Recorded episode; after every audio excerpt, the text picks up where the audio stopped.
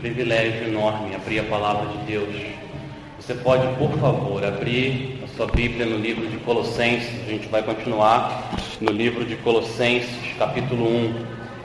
O texto de hoje à noite é Colossenses 1, versos de 15 a 20. Colossenses, capítulo 1, versos de 15 a 20. Assim diz a palavra do Senhor. Ele é a imagem do Deus invisível, o primogênito de toda a criação, pois nele foram criadas todas as coisas, nos céus e na terra, as visíveis e as invisíveis, sejam tronos ou soberanias, poderes ou autoridades, todas as coisas foram criadas por ele e para ele ele é antes de todas as coisas e nele tudo subsiste. Ele é o cabeça do corpo, que é a igreja, é o princípio e o primogênito dentre os mortos, para quem tudo tenha a supremacia, pois foi do agrado de Deus que nele habitasse toda a plenitude e por meio dele reconciliasse consigo todas as coisas, tanto as que estão na terra quanto as que estão nos céus, estabelecendo a paz pelo seu sangue derramado na cruz. Vamos orar mais uma vez. Ó Senhor, essa única esperança é misericórdia e graça. A gente pede, Pai, que o Senhor mostre a glória do teu filho, que o Senhor tanto ama. Mostra a glória dele a tua palavra. Em nome de Jesus, amém. Amém. Amém. A gente está pisando agora em solo santo. A gente vai subir uma montanha sagrada no livro de Colossenses. E quando você sobe essa montanha, quem que você encontra lá recebendo louvor? Quem? Cristo. Cristo. Ele está lá, recebendo todo o louvor que ele merece. A gente está indo para o Monte da Transfiguração, onde Jesus mostrou a glória dele para os seus discípulos. Hoje à noite, a gente vai ficar nessa montanha, admirando a glória de Cristo, especialmente admirando a glória da supremacia de Cristo, o senhorio de Cristo sobre tudo, tudo que existe no universo. Quem é Cristo? Quem é Cristo? Quem é Cristo é a pergunta mais importante diante de toda criatura.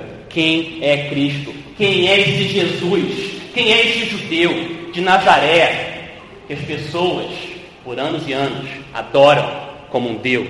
Quem é esse Jesus? Quem é esse que morreu numa cruz romana e ressuscitou ao terceiro dia e agora voltou para o Pai e reina, sem que você veja, mas reina no trono dele sobre tudo e sobre todos, e que um dia vai voltar e vai estabelecer para sempre o governo dele aqui. Quem é esse Jesus? Quem é Cristo? Nossa passagem hoje revela a glória desse Jesus, desse Cristo. Muitas pessoas até acham que esses versos que a gente leu, eles são um hino, um hino feito a Cristo, um hino dedicado a exaltar a supremacia de Cristo. A gente vai dividir então nossa passagem em duas partes. Duas partes. A supremacia de Cristo na criação e a supremacia de Cristo na redenção. E é isso que a gente vai ver hoje. A gente começa com a supremacia de Cristo na criação. Paulo começa esse trecho mostrando que Cristo é o próprio Criador, Ele é o Senhor da criação. É por isso que todas as coisas estão sujeitas a Ele, e não existe ninguém maior do que Ele, porque Ele não depende de ninguém para existir, e toda a criação depende dele para continuar existindo.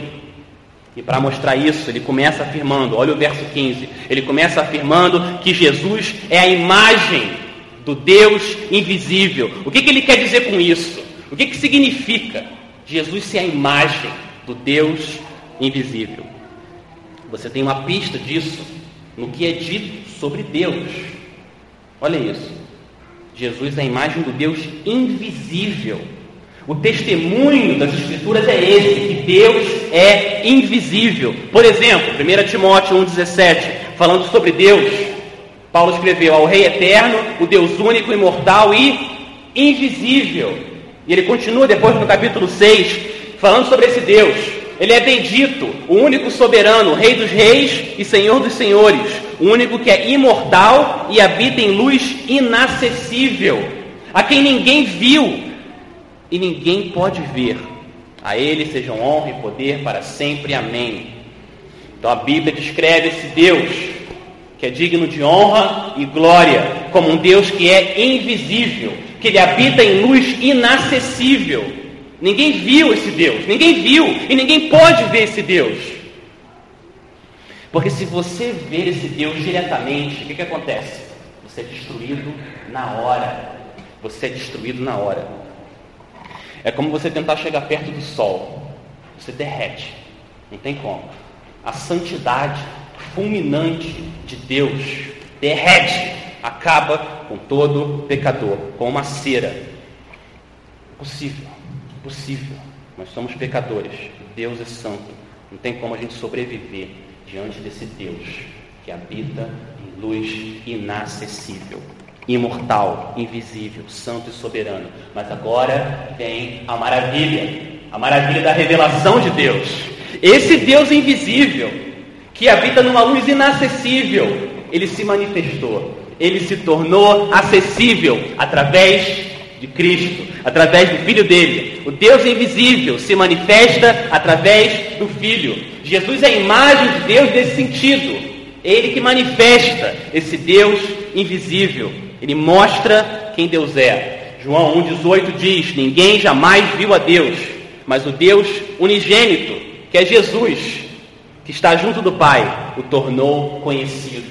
Jesus, Ele, que é o resplendor da glória de Deus, a expressão exata do seu ser. Ele, Cristo, é quem manifesta, é quem revela esse Deus. E quando você vê a Cristo, você está vendo a Deus. Foi isso que Jesus disse para Filipe: quem vê a mim, vê ao Pai. Esse é Jesus. O segundo motivo de louvor direcionado a Cristo, ainda no verso 15. O segundo motivo vem do fato de que ele é o primogênito. Ele é o primogênito de toda a criação. Versículo 15, ele é a imagem do Deus invisível, o primogênito de toda a criação. Algumas pessoas, como os testemunhos de Jeová, tem interpretado esse verso dizendo que Jesus foi a primeira coisa criada, foi o primeiro ser criado. Esse é o verso que eles usam para provar que Jesus foi criado.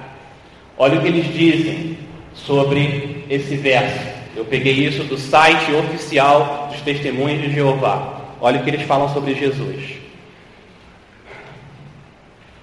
como criatura especial no céu, Jesus tinha uma relação especial com Jeová. Ele é chamado primogênito de toda a criação, pois foi a primeira criação de Deus. O Filho foi criado. Obviamente, eles dizem, pois ele teve princípio. É isso que eles dizem. Essa interpretação é um absurdo, é uma blasfêmia e é uma heresia contra o Rei soberano chamado Jesus. A Bíblia usa a palavra primogênito não para falar que Jesus foi criado, mas para falar da posição de honra que ele tem acima de todos. Ele está na posição mais exaltada, nesse sentido, que ele é o primogênito. Quando você compara Cristo com o restante da criação, ele está sempre acima. O pano de fundo aqui é o próprio Antigo Testamento. No Antigo Testamento, quem que era o primogênito? Era aquele que recebia mais honra, ele recebia mais herança. Esse é o primogênito. Em outras palavras, ele era o maior da família. Então, o conceito de primogênito traz essa ideia de honra, de exaltação. Nesse sentido, Jesus é o primogênito. Por exemplo, ouça o que, que Deus fala para o Messias. Olha o que, que Deus fala no Salmo 89 para o Messias prometido, para esse rei que iria vir. Deus fala o seguinte: ele me dirá, Messias falando para Deus, ele me dirá: Tu és o meu Pai, o meu Deus, a rocha que me salva. Aí Deus fala para ele: Também o nomearei meu primogênito, o mais exaltado dos reis da terra. Você vê, é isso que é ser primogênito. Ele é o mais exaltado dos reis da terra. O que Deus está falando é o seguinte: Jesus, de todos os meus filhos, não tem ninguém como você. Você está acima de todos. Você é o primogênito. Essa é a linguagem de Colossenses. Ele é o primogênito por causa da posição dele e não porque ele é uma criação. Os versos seguintes de Colossenses confirmam essa interpretação. Olha o que, que o verso 16 fala. Ele fala a razão. Qual é o motivo? Qual é a razão? Por que, que Jesus é o supremo rei sobre toda a criação? Verso 16. Pois, ou porque nele foram criadas todas as coisas, nos céus e na terra, as visíveis e invisíveis, sejam tronos, soberanias, poderes ou autoridades, todas as coisas foram criadas por ele e para ele. Essa é a razão. Jesus é o rei mais exaltado e recebe toda a honra e toda a glória com o Pai, porque nele foram criadas todas as coisas. Um escritor cristão explicou da seguinte forma: olha como ele fala, na pessoa de Cristo residiu a energia criadora que produziu toda a criação. Em Cristo tem a energia criadora que fez tudo, que produziu tudo. É isso que essa expressão nele foram criados, nele, porque tudo, tudo depende dele, de Cristo. Somente nele as coisas são criadas. Isso é prova Prova de que Jesus Cristo é Deus divino. Olha isso. Você prestou atenção nisso? Como que a Bíblia começa? A Bíblia começa em Gênesis 1:1 dizendo: "No princípio Deus criou todas as coisas". Deus criou. E agora a gente vê aqui em Colossenses que tudo que Deus criou, tudo que o Pai criou, ele criou através do Filho, do Filho dele. Todas as estrelas, mares, anjos, demônios, pássaros, flores, você, eu, tudo, tudo foi criado por meio de Cristo.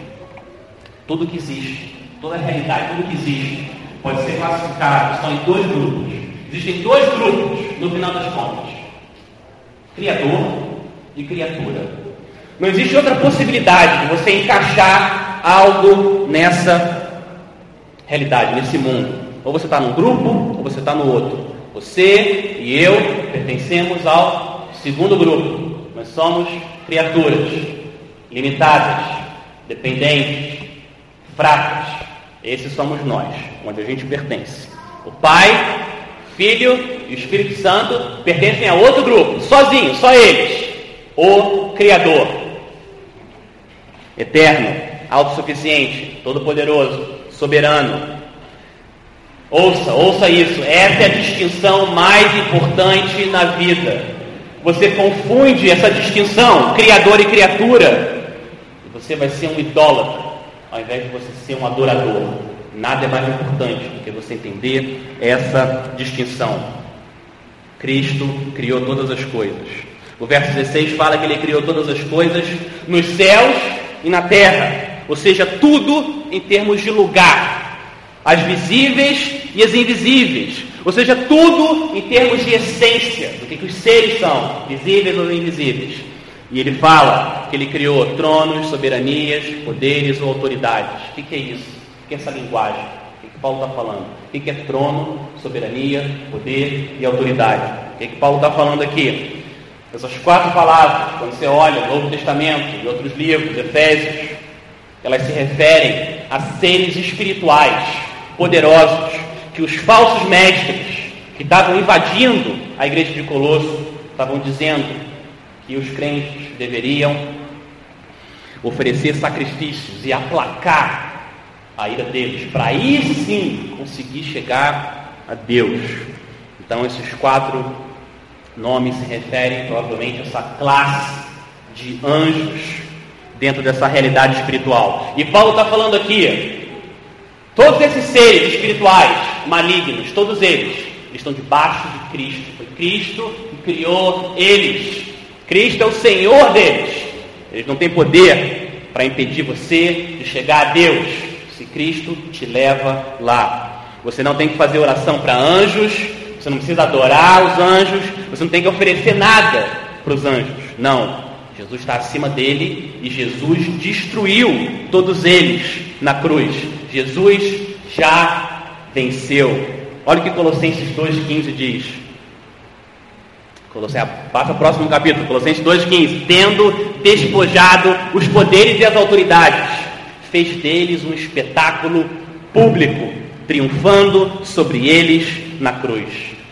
Os filhos de Deus não têm que temer a escuridão, porque Jesus já venceu esses espíritos malignos na cruz. Agora, no final do verso 16, Paulo retoma o que ele disse, mas ele faz também uma afirmação nova e poderosa. Olha o que o final do verso 16 diz: Todas as coisas foram criadas por ele e para ele. Para ele. Tudo o que Deus decidiu fazer foi por Jesus e foi para Jesus para a glória de Jesus. O universo existe para mostrar quão grande Cristo é. Essa é a função do universo. Por isso que o Pai fez o universo, para mostrar quão grande o Filho dele é. A intenção do Pai, desde a eternidade, foi criar e conduzir toda a história para exaltar o nome do Filho dele, que é a imagem perfeita dele. O Pai fez o mundo para exaltar o Filho. Então, meus irmãos, ouçam isso. Quando você vê uma cachoeira caindo, o que, que você deve pensar? Uau, Cristo é poderoso. A cachoeira existe para você dar glória para Cristo. E quando você vê uma teia perfeita, toda complexa, simétrica, enorme, o que, que você deve fazer? Uau, essa aranha inteligente? Não. Você olha a teia e você fala, uau, Cristo é poderoso, olha o que ele faz com uma criatura. Olha o que ele é capaz de fazer. Quando você olha um bebê recém-nascido, aquele ser complexo, os olhos, nariz, boca, o que, que você faz quando você olha aquele neném? Você fala, olha como Cristo é poderoso, olha o que ele faz. Ele cria pessoas. Para isso que existe a criação. Quem é capaz de fazer isso? Não existe mãe natureza. Isso é uma invenção. Existe mãe natureza, existe um pai que faz tudo através do filho. É isso que existe. Que tragédia, que coisa terrível. Os cientistas, biólogos, professores que mais têm acesso ao conhecimento da criação, que deviam se dobrar mais a Cristo, o Criador, são geralmente coração mais duro, que mais se opõe à verdade e blasfemam contra o Criador deles, o Criador do universo. Que terrível, que realidade terrível. Então, meus irmãos, quando vocês vê uma flor linda e um pássaro cantando e as crianças andando, sendo sustentadas por Cristo, porque senão elas, elas caem no chão na hora. Quando você vê isso, glória a Deus. Glória a Deus, glória a Cristo pelas crianças e pela sua vida, pela minha, pelas flores e pássaros e céus estrelados e luas e tudo que existe. Pare e dê glória a Deus e a Cristo quando você vê beleza da criação. Tudo foi criado por Ele e para Ele. Paulo conclui então essa primeira parte da soberania de Cristo no verso 17, olha o que ele fala. Ele fala que Cristo, verso 17, ele é antes de todas as coisas e nele tudo subsiste. Cristo é antes de tudo, ele sempre existiu, ele é não criado. Existe um homem famoso, talvez alguns de vocês já ouviram, chamado Ário. Ário, ele foi condenado pela igreja no século IV como um herege e o que ele falou, que ficou famoso, foi o seguinte: Ário disse o seguinte: houve um tempo em que ele, Cristo, não existia. Essa foi a afirmação dele. Não, não.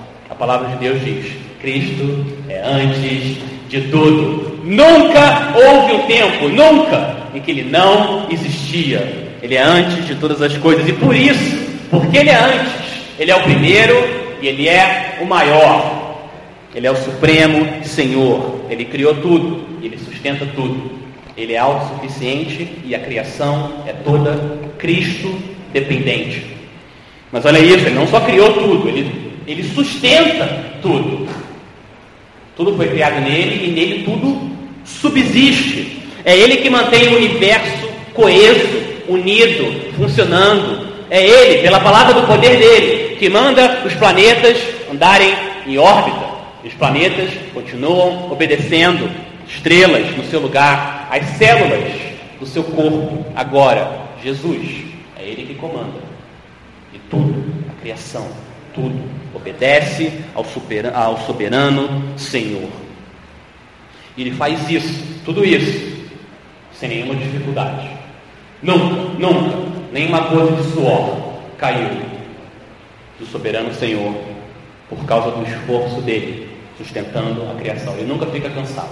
Jesus, como Criador, como Deus, nunca fica cansado. Eu e você, a gente faz meia dúzia de coisas no dia e no final do dia acontece o quê? A gente está morrendo, não consegue nem falar direito.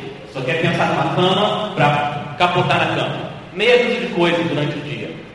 Jesus faz 500 trilhões de trilhões de coisas por milésimo de segundo. E o cansaço desse, dele, zero. Zero. O esforço para ele não é nenhum. Por quê? Por quê? Porque ele é o supremo, soberano Senhor. Ele é o Criador de todas as coisas. É Ele que sustenta tudo. E Ele é o mesmo. Ontem, hoje e sempre.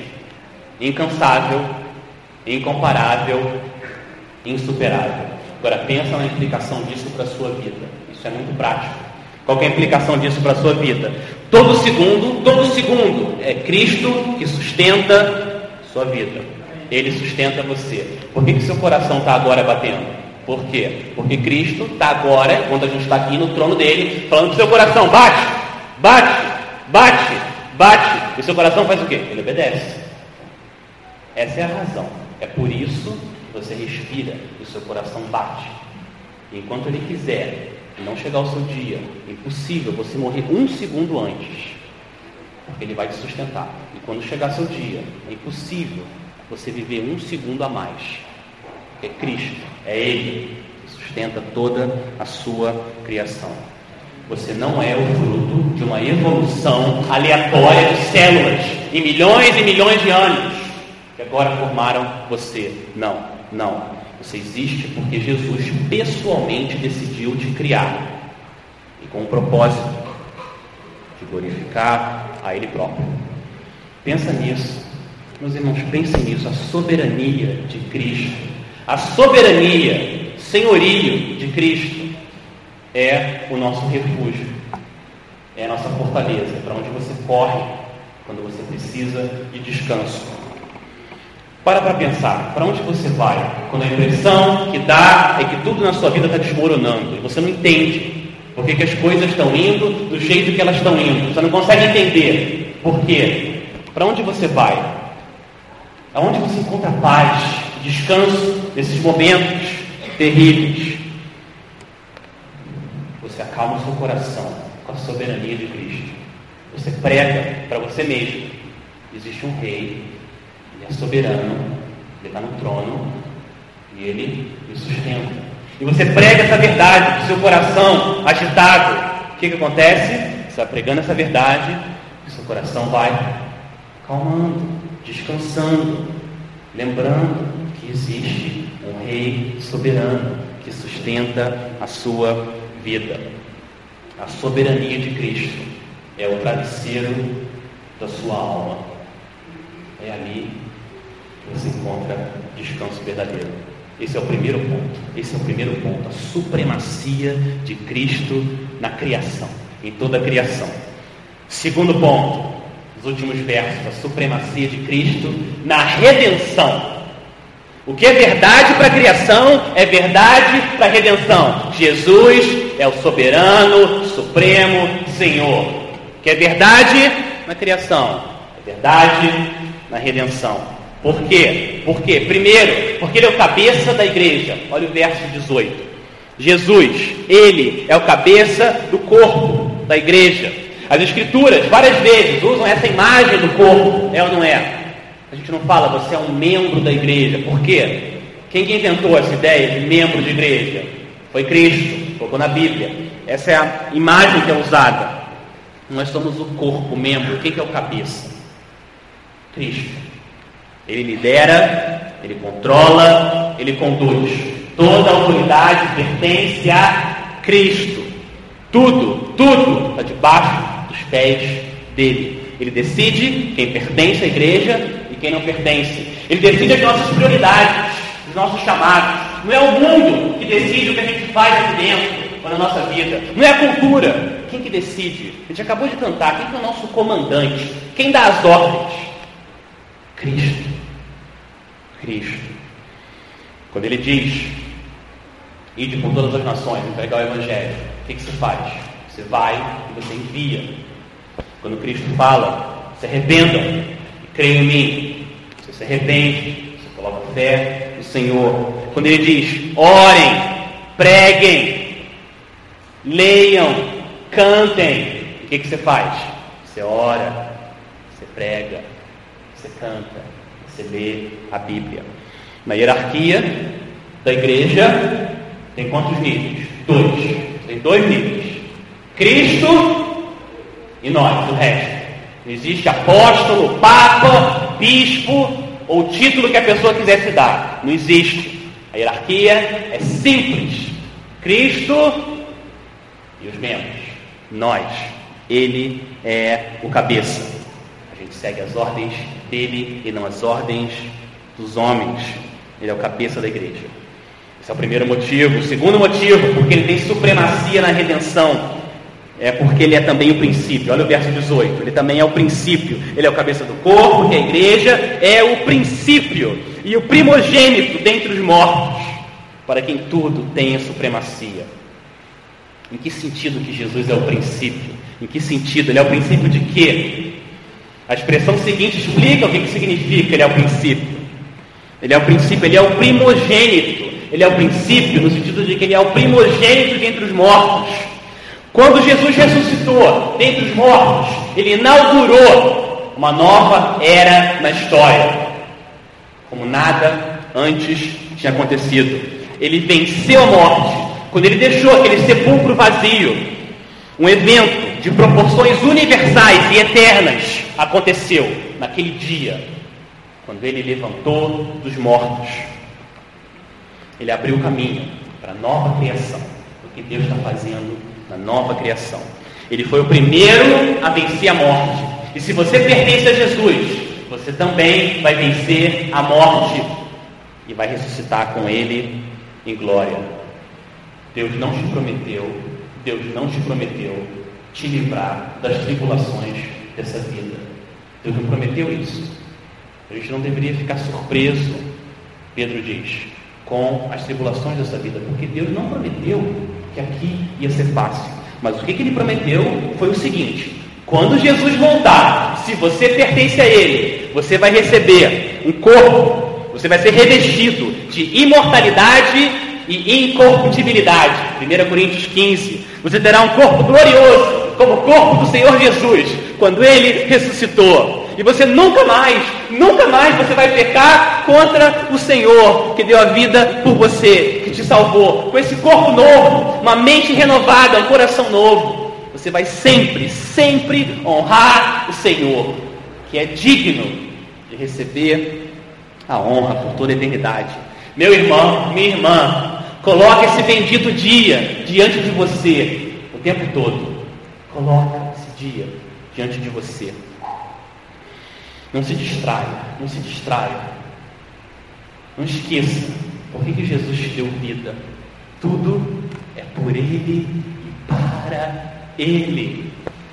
Sejam sempre, então, dedicados à obra do Senhor, porque nele, nele, nele, o seu trabalho não é em vão. Nunca. E por que, que Deus Por que, que Deus planejou a salvação do povo dele desse jeito? Por quê? Por que, que Deus fez Jesus ser o primogênito dentre os mortos? Olha a razão, verso 18. Para quê? Para que em tudo, em tudo, ele tenha a supremacia. Deus planejou a salvação de pecadores de um jeito, de um jeito, de uma maneira, para garantir que o filho dele vai ter a supremacia, que o filho dele vai estar na posição de mais alta honra. Deus conduz a história do começo até a consumação final, de uma maneira garantir, garantir que o filho dele vai estar no topo da glória do universo. Quero aqui agora pegar emprestado uma ilustração de uma música de um cantor cristão chamado Stênio Marcius. Ele compôs uma música chamada Tapeceiro. E isso ilustra bem essa realidade Deus é como um tapeceiro, ele está construindo a história ao longo dos séculos. É isso que ele está fazendo: a criação, a queda do homem, as alianças com o povo de Israel, Moisés, Davi, tudo que aconteceu, tudo, tudo. A vida de Jesus, a cruz, crucificação, morte, ascensão, tudo que acontece na história, na sua vida, tem um propósito. Deus está costurando o tapete da história. Mas o que, que acontece? A gente está desse lado do céu. Então você olha o tapete que Deus está costurando e você vê o fundo do tapete. E parece que não é tão bonito assim esse tapete. Parece esquisito. E você não entende por que, que Deus está fazendo o que Ele está fazendo. E não parece tão bonito assim esse tapete da história que Deus está construindo. Mas quando você partir desse mundo, quando Deus te levar para Ele, te colocar do lado dele, e lá de cima, você olhar o tapete visto de cima, do jeito que Deus vê o tapete que Ele está costurando, aí você vai entender, aí você vai ver a beleza do tapete que Deus, o tapeceiro, está construindo, como que Ele está fazendo tudo para que o filho dele receba glória, para o seu bem, te preparando para quando você estiver lá, louvar e glorificar o Senhor da história, o Supremo Senhor. Naquele dia, tudo vai ficar claro, como o sol de meio-dia. Persevera então, meu irmão, minha irmã, persevera. Quando você vê tapete, você vai cair no chão, se dobrar e dar toda a glória ao Senhor. Essa vida é uma preparação para a próxima. Agora, os dois últimos versos, versos 19 e 20, ele explica por que, que tudo no universo tem esse propósito cristocêntrico. Por quê? Qual que é a razão de Cristo ser o Senhor soberano, supremo da história? Vamos ler o verso 19 e o verso 20. Pois, pois foi do agrado de Deus que nele habitasse toda a plenitude e por meio dele reconciliasse consigo todas as coisas, tanto as que estão na terra quanto as que estão nos céus, estabelecendo a paz pelo seu sangue derramado na cruz. A razão porque Jesus ocupa a posição suprema do universo, a razão é porque foi do agrado de Deus. A Bíblia diz, Efésios 1:11, ela descreve Deus como aquele que faz todas as coisas de acordo com o seu propósito, o propósito da sua vontade. Então, Paulo fala de duas coisas que foram do agrado de Deus e que dão a base, a base, a razão da supremacia de Cristo, do Filho dele. A primeira coisa que ele fala é sobre a pessoa de Cristo. Olha o verso 19 sobre a pessoa dele. Foi do agrado de Deus que habitasse em Cristo toda a plenitude. O que, é essa plenitude? Vai de novo para o capítulo 2. Capítulo 2, 8 e 9. A gente entende o que é essa plenitude. Capítulo 2, 8. Pois em Cristo habita corporalmente toda a plenitude da divindade. E, por estarem nele, que é o cabeça de todo o poder e autoridade, vocês receberam a plenitude. Todos os atributos de Deus, sabedoria, poder, glória, estão em Cristo. Nenhuma redução, nenhuma diferença. Aquele judeu criado em Nazaré, que foi morto numa cruz, é o próprio Deus em carne em sua plenitude. Essa é a primeira coisa que Paulo fala e que Deus se agradou em fazer. Segundo, é a obra de Cristo. Deus se agradou em reconciliar, reconciliar todas as coisas através de Cristo. Porque Cristo é quem Ele é, completamente Deus e completamente homem. Porque Ele é quem Ele é, Ele é capaz de reconciliar com Deus todas as coisas. Ele está qualificado, só Ele está qualificado para fazer a obra de redenção, a obra de reconciliação Olha a linguagem do verso 20. Olha o que, que o verso 20 fala. Isso é uma linguagem de reconciliação cósmica, universal. Por meio dele, reconciliar-se consigo mesmo todas as coisas. Por meio de Cristo, todas as coisas. Terra e céu. Essa é expressão que a Bíblia usa para falar do universo, de tudo. Não é só uma reconciliação entre um pecador e Deus, mas entre Deus e toda a criação. Mas o que, que esses versos não estão dizendo? Esses versos não estão dizendo que vai todo mundo para o céu, todo mundo automaticamente perdoado. Não é isso que esses versos estão dizendo. Não é que todo mundo está perdoado e reconciliado, reconciliado com Deus. Não é isso. O que, eles, o que eles estão dizendo é que o pecado afetou toda a criação. Por causa do seu pecado, do meu, de Adão e Eva, toda a criação foi amaldiçoada. Olha o que, que Romanos 8 fala sobre essa maldição que paira na criação. Três coisas, consequência do nosso pecado. Primeiro, em Romanos 8, fala que Deus submeteu a natureza à inutilidade, vaidade. Depois ele fala que Deus colocou a criação sobre a escravidão da decadência. Terceira coisa, fala que a natureza geme. A natureza geme com dores de parto. Por quê? Porque Deus amaldiçoou a criação por causa do nosso pecado.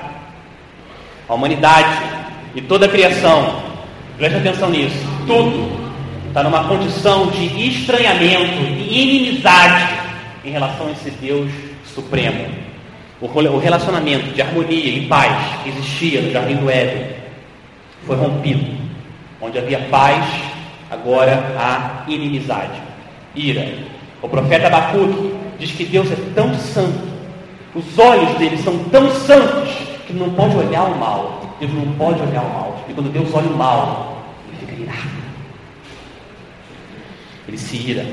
A rebelião da criação faz o Deus santo olhar para a criação com indignação e ira. Mas os planos de Deus não pararam ainda. Deus não parou aí. Poderia ter parado aí, mas ele não parou aí. Deus planejou também um Salvador, um reconciliador, um redentor, Cristo, alguém que pagaria o preço que é exigido pelo pecado, alguém que fosse santo e poderoso o suficiente para remover a ira de Deus de sua criação e restabelecer-se a paz. E o que, que foi necessário? O que, que foi necessário para te reconciliar e reconciliar a criação com esse Criador? O que, que, foi, o que foi necessário? De acordo com o verso 20. Sangue na cruz.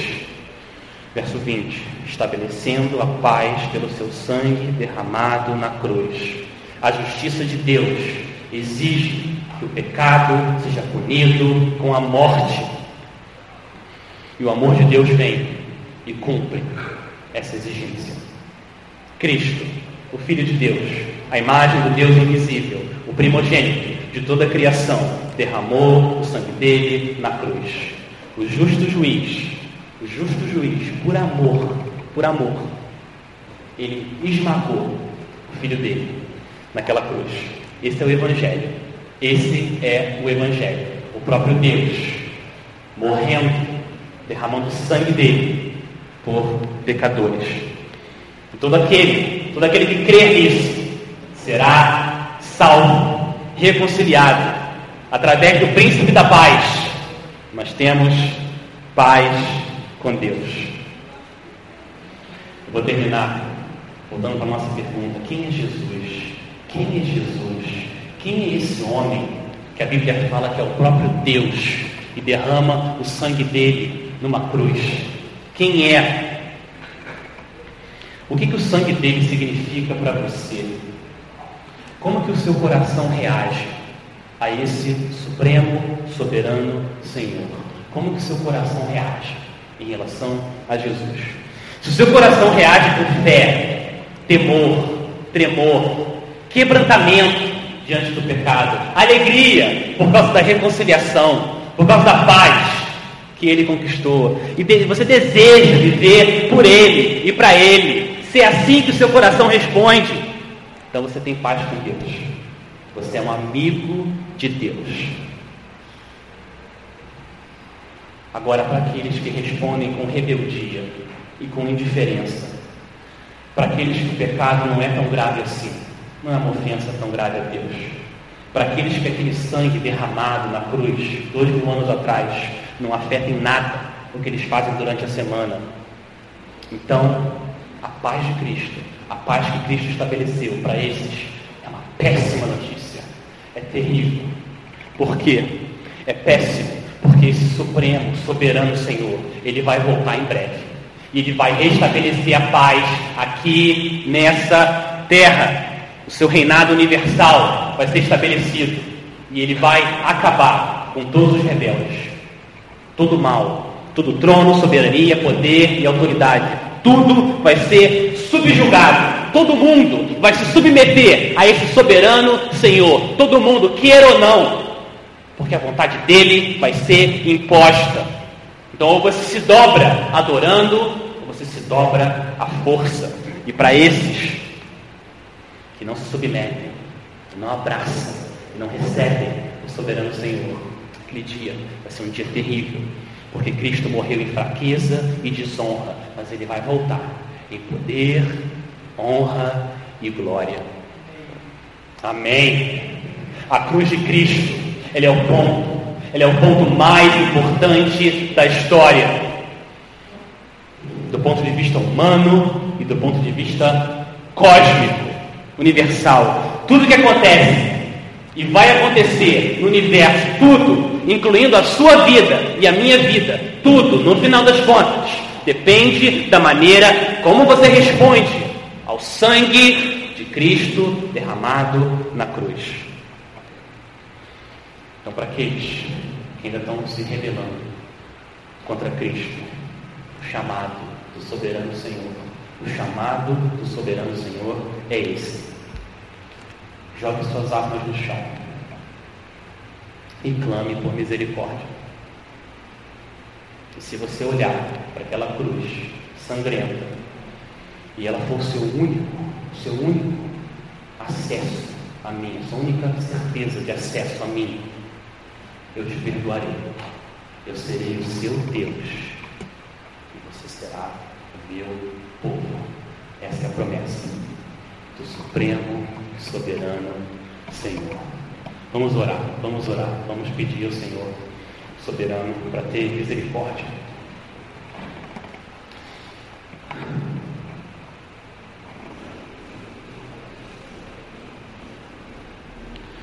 Ó Senhor, quantas e quantas vezes a gente vive como se nós mesmos fôssemos os nossos senhores. A gente decide o que a gente quer fazer, nossas vontades, a gente não consulta o Senhor, a gente não tem direito, Pai, de nada por causa do nosso pecado, mas a gente clama por misericórdia por causa daquele sangue derramado na cruz.